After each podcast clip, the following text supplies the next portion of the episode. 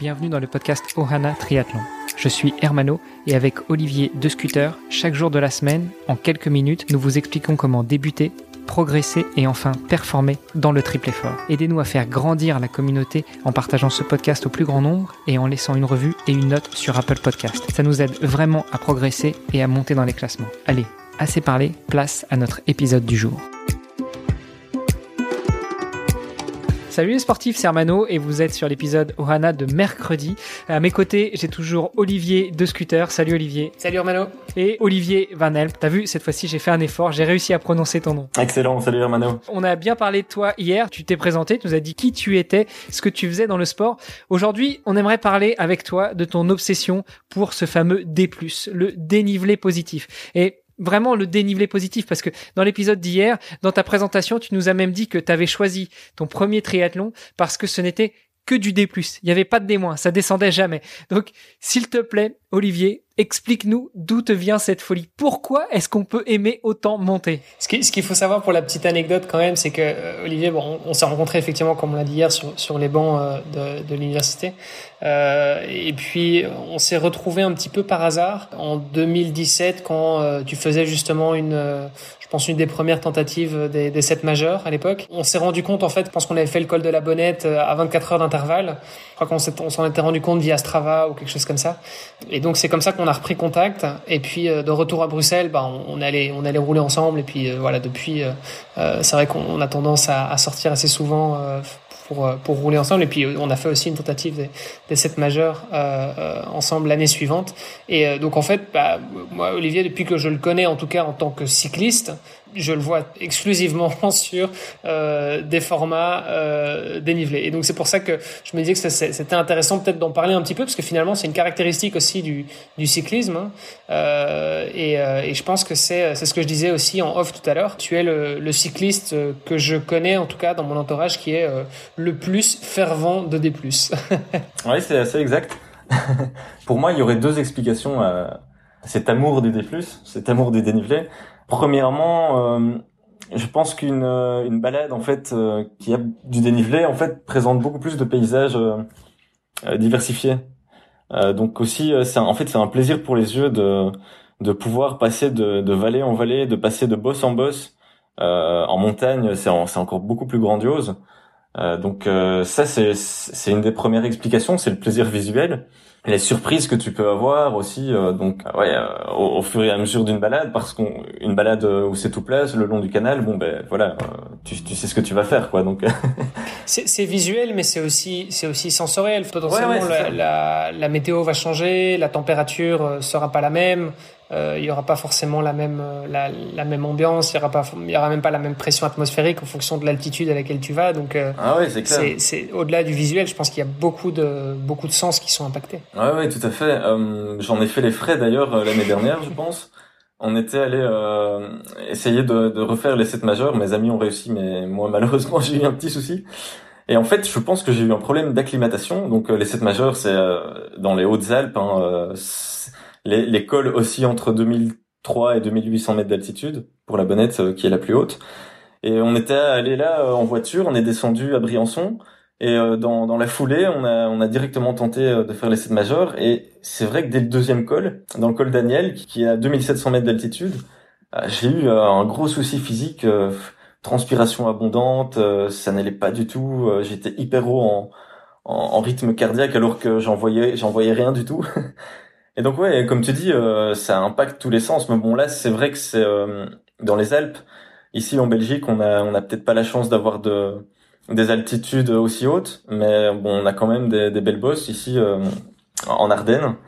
Et donc ouais, il y a, y a de quoi faire quoi. Alors donc ça, ce serait la, première explication. Donc les le point de vue visuel, sensoriel.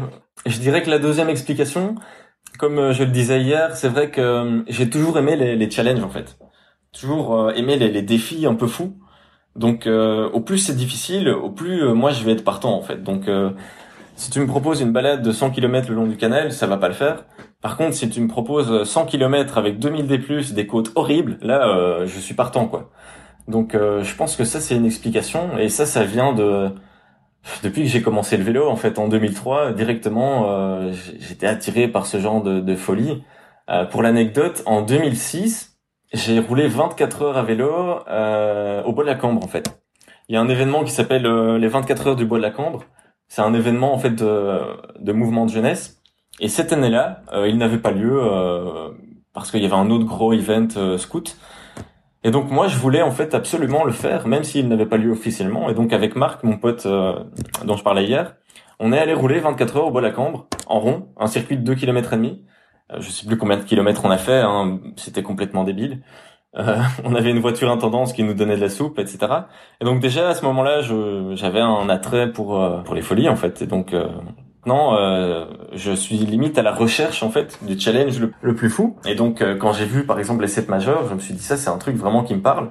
Et je pense qu'en Belgique on a aussi des, on a de la matière pour faire ce genre de de parcours, d'itinéraire un peu fou et pouvoir euh, faire découvrir aux gens euh, des, des trucs euh, qui sortent en fait de la norme. Alors je, je le rappelle quand même, hein, tu parlais de 2006 quand tu as fait ton 24 heures, donc un défi off. On connaît bien maintenant cette année avec la Covid, défi off, on sait ce que c'est. Hein.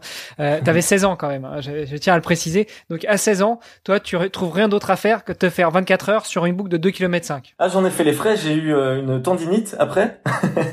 euh, par contre, bon c'était pas 24 euh, heures non-stop. Je pense qu'on a roulé euh, une... peut-être 20 heures, je sais pas, bon, avec les pauses comprises. Si t'es attiré par les plus gros défis, euh, j'ai entendu récemment dans un podcast Arnaud de Mister, Arnaud de Mester, qui est un, de vos compatriotes, qui a tenté l'enduroman. Donc l'enduroman, c'est un triathlon qui part de Londres et qui rejoint Paris. Donc un peu avec un peu une inversion des, du, sens des disciplines. il disait que la première fois qu'il a tenté, il a été arrêté à quelques kilomètres pendant sa traversée de la Manche parce qu'il était dans, dans ce qui s'appelle le, cimetière des nageurs, donc un endroit où les courants changent beaucoup et du coup il n'arrivait pas à sortir de là. Donc l'organisateur l'a stoppé et quand mhm. il allait faire sa deuxième tentative, c'est tombé en plein Covid et donc du coup il s'est fait son propre enduroman euh, justement du côté de Bruxelles. Donc euh, voilà, si tu cherches un, objectif euh, difficile à relever, eh ben prends contact avec Arnaud de Mester et je pense qu'il pourra te, faire essayer ce, fameux enduroman à la Belge. Après sinon il a lancé aussi le, le défi 666. Donc c'est pas compliqué, c'est 6 km de natation, 600 de vélo et 60 de course à pied. Ouais oui, j'ai entendu parler de ça aussi. Bon, c'est un truc de belge, vous êtes complètement tarés les mecs. Donc là, c'est comme ça que tu as finalement appris à apprécier euh, le, le, dénivelé positif. Ce qui nous intéressait aussi avec Olivier, c'était de savoir pour quelqu'un qui aime le dénivelé positif, comment est-ce que euh, on s'entraîne pour ça? Comment est-ce qu'on apprend à le gérer? Comment est-ce qu'on le vit au quotidien? Euh, Parce que bah, c'est pas donné à tout le monde de faire que de monter. Et puis bah, quand on monte, il faut savoir aussi descendre. Donc est-ce que toi tu descends ou tu fais que de monter puis après on vient te chercher en hélico ou on vient te chercher en voiture en haut du col? Ah si je pouvais, je ferais que monter, mais malheureusement il faut redescendre de temps en temps. non, c'est vrai que c'est c'est assez particulier. Peut-être que moi j'ai tellement l'habitude. Euh, pour moi, c'est normal en fait de, de, faire des balades vallonnées. D'ailleurs, les triathlons que j'ai faits étaient souvent euh, complètement vallonnés, euh, voire jamais plats. Euh, je réfléchis si j'ai fait un plat, je pense pas. et ça, c'est d'ailleurs assez intéressant parce que en triathlon, les triathlètes sont sont pas forcément des grimpeurs. Tiens, ça c'est un truc que j'ai remarqué. à la fois en dans le sens ascendant, mais dans le sens descendant aussi. C'est pas des très bons descendeurs. Sauf peut-être en Espagne où là c'est complètement détaré. Mais euh, ils, descendent comme des malades. On fait, on fait aucun euh, préjugé sur euh, ce podcast. non, jamais, jamais, jamais aucun. Mais c'est vrai que le triathlète, en fait, ben forcément déjà si tu as un vélo de contre-la-montre, c'est pas fait pour aller te mettre des côtes à 15-20%. puis il faut pouvoir en profiter aussi. Si tu as un vélo de contre-la-montre, c'est chouette d'aller sur des belles routes plates où tu peux envoyer tes watts et, et sentir voilà que, que ça envoie et que tu avances quoi. Je pense que ça c'est c'est peut-être euh, ouais une différence. Aussi, euh, moi j'ai un vélo euh, adapté pour la grimpette. Ouais, c'est un, un truc assez light. J'aime bien avoir le matos qui est en lien avec le terrain sur lequel je vais aller. Donc j'ai pas un vélo pour aller faire du plat, donc c'est peut-être aussi un truc qui me repousse. des balades trop plates. Je pense que c'est un tout finalement. Et ça ressemble à quoi pour toi du coup un, vélo euh, de grimpette comme tu dis? Disons que tu as une position un peu différente. Mais c'est vrai que le mien est assez agressif. Alors chères auditrices, chers auditeurs, hein, vous évidemment vous voyez pas, vous avez que l'audio, mais nous on est en on est en visio. Donc on voit Olivier qui se retourne, je suppose, vers son vélo. Euh, tu, tu, tu, admires euh, ta, ta, machine. Donc je crois que tu vas être obligé, tu nous feras une petite photo et puis on diffusera ça à un moment ou à un autre quand on diffusera ça va, Ça marche. Ça va. Mais donc je pense que la, la caractéristique principale c'est qu'il soit assez léger finalement. Hein.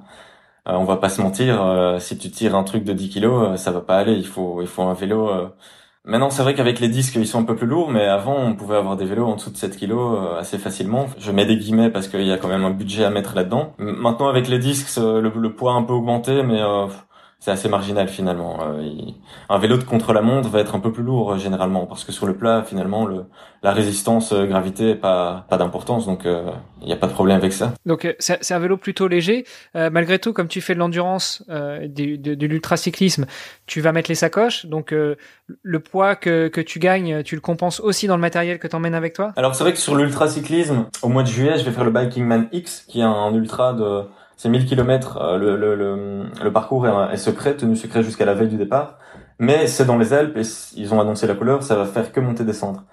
Donc je pense qu'il faut trouver un compromis entre le, la légèreté, parce que voilà, euh, si t'enchaînes l'école, il faut pas traîner un truc euh, super lourd, mais il faut pouvoir avoir tout son matériel, avoir un certain confort aussi.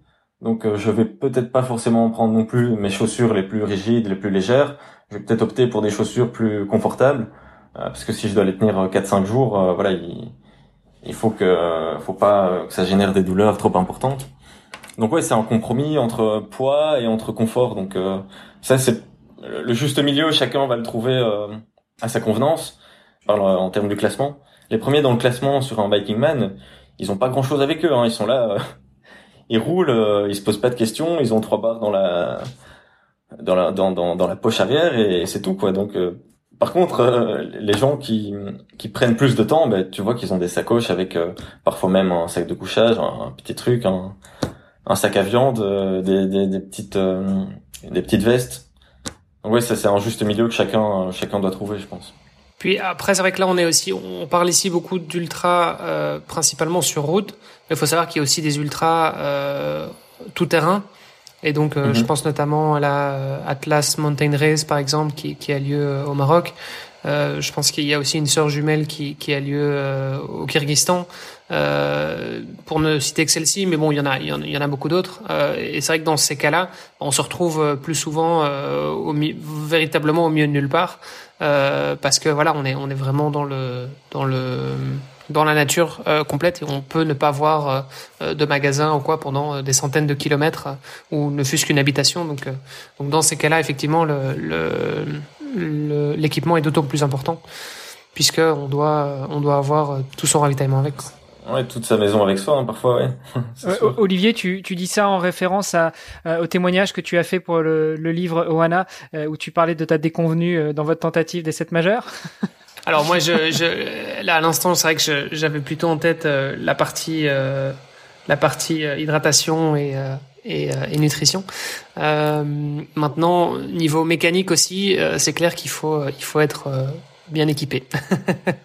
pour euh, pour la petite anecdote, c'est vrai que bah, en fait le jour où on avait fait notre cette tentative euh, de cette majeure euh, avec Olivier, on, a enfin moi j'ai été en fait bloqué assez rapidement puisque après le, le deuxième col, bah, le col Aniel finalement, faut croire que qui nous porte pas chance. mon pneu a tout simplement explosé en descendant le, le, col et donc bah, j'ai dû être obligé de, de descendre avec un pneu explosé euh, donc il tenait plus ou moins la route euh, pendant encore, euh, je pense, une petite trentaine de kilomètres pour arriver jusque dans la vallée en Italie et trouver un, magasin de vélo qui puisse me le réparer.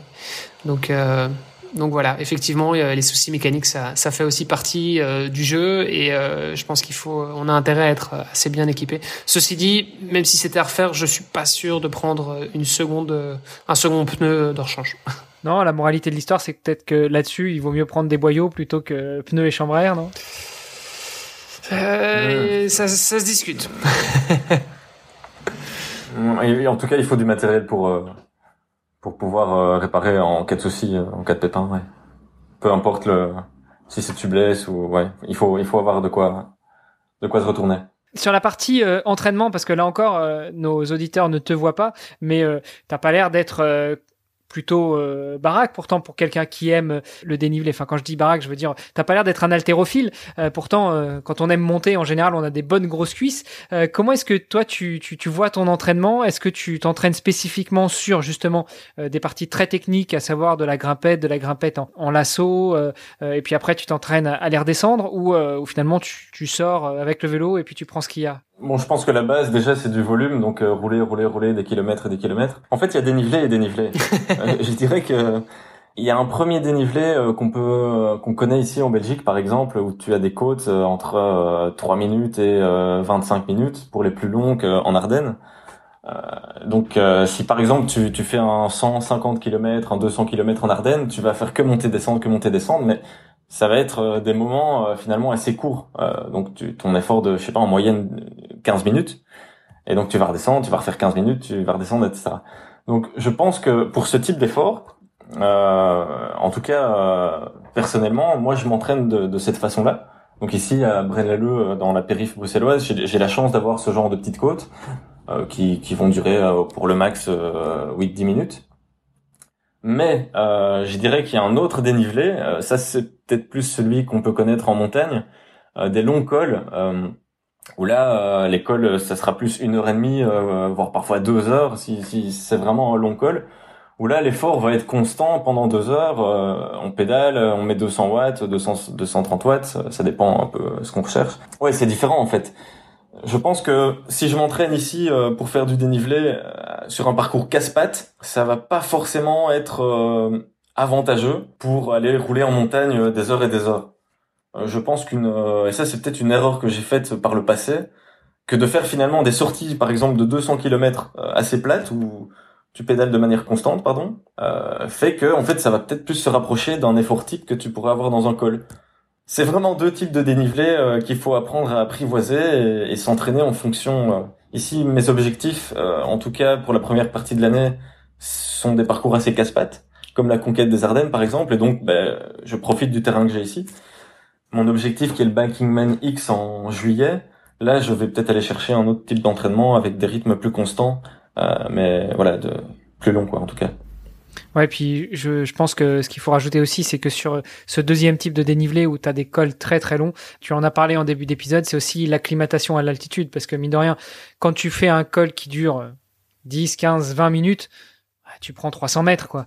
Quand tu mhm. fais euh, une ascension qui dure deux heures, tu prends 1000 mètres. Et prendre 1000 mètres en deux heures, bah, pour l'organisme, quand on n'est pas habitué, c'est quand même pas anodin. Donc je pense que c'est aussi, ça fait partie aussi des exercices euh, sur lesquels il faut, faut s'entraîner. Ouais, c'est clair. Bon, après faut avoir la chance d'habiter le, les régions euh, voilà qui regorgent de, de ce genre d'environnement.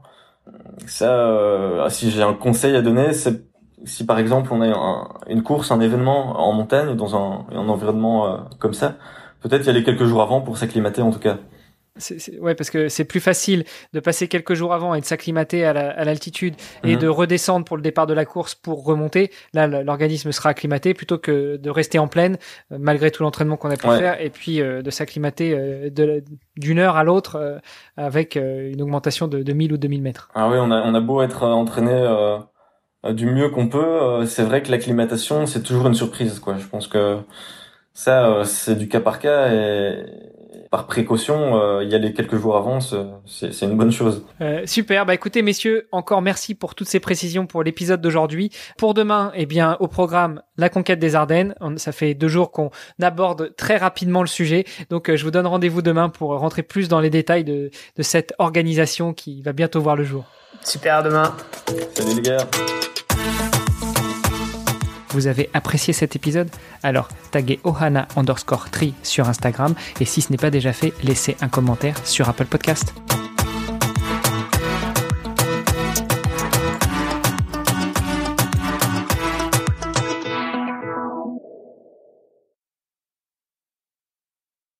Le point de vue visuel, sensuel, euh, le deuxième, euh, sensitif, pardon, le deuxième, ce serait euh, Peut-être. Ça peut être euh, sensuel aussi, hein. Peut-être que tu recherches justement certaines formes, mais, ceci est un autre débat. Éventuellement, je le couperai au montage. oui, non, non, euh, sensitif. Sensoriel. Sensoriel. Ouais, et puis là, on coupera. Bon, je vais embrayer sur le deuxième point. Alors, je dois te, je dois te l'avouer quand même, de temps en temps, je mets des morceaux de, de l'émission en bonus, c'est-à-dire après le jingle ah de fin, juste pour ceux qui sont, euh, qui sont assidus et qui écoutent jusqu'au bout. Donc, ah ça risque de se retrouver en bonus. Hein. pas de souci, pas de souci. Alors, euh, je dirais que la deuxième explication,